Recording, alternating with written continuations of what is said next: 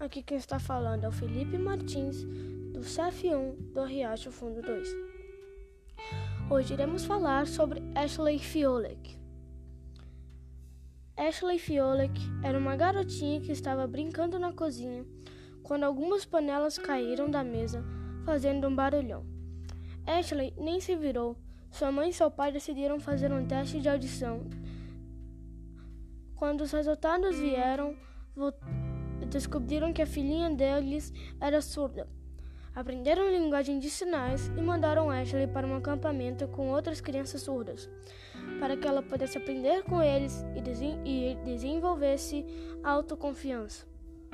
O pai e a avó de Ashley amavam motocicletas e, dec e decidiram dar para ela uma motinho para crianças, quando fez três anos.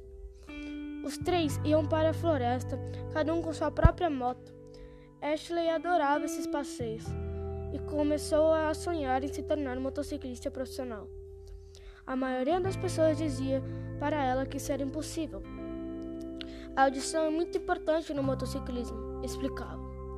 O som do motor diz quando você deve trocar a marcha e você precisa ser capaz de ouvir onde os outros pilotos estão mas Ashley podia sentir a vibração do motor, o momento de trocar as marchas e prestava atenção nas sombras do canto do, dos olhos e sabia quando alguém estava se aproximando. Em cinco ano, anos, ela ganhou quatro títulos nacionais. Ela caiu muitas vezes, quebrou o braço esquerdo, o pulso direito, o tornozelo direito, a clavícula três vezes e os dois dentes da frente mas sempre se recuperou e voltou para a moto. Ashley tem uma caminhonete na garagem.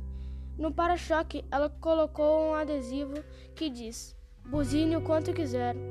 E sou, eu sou surdo. E essa foi a história de Ashley Fiolek. Bom, bem-vindos é, bem ao segundo episódio do podcast e nos vemos no terceiro episódio. Até!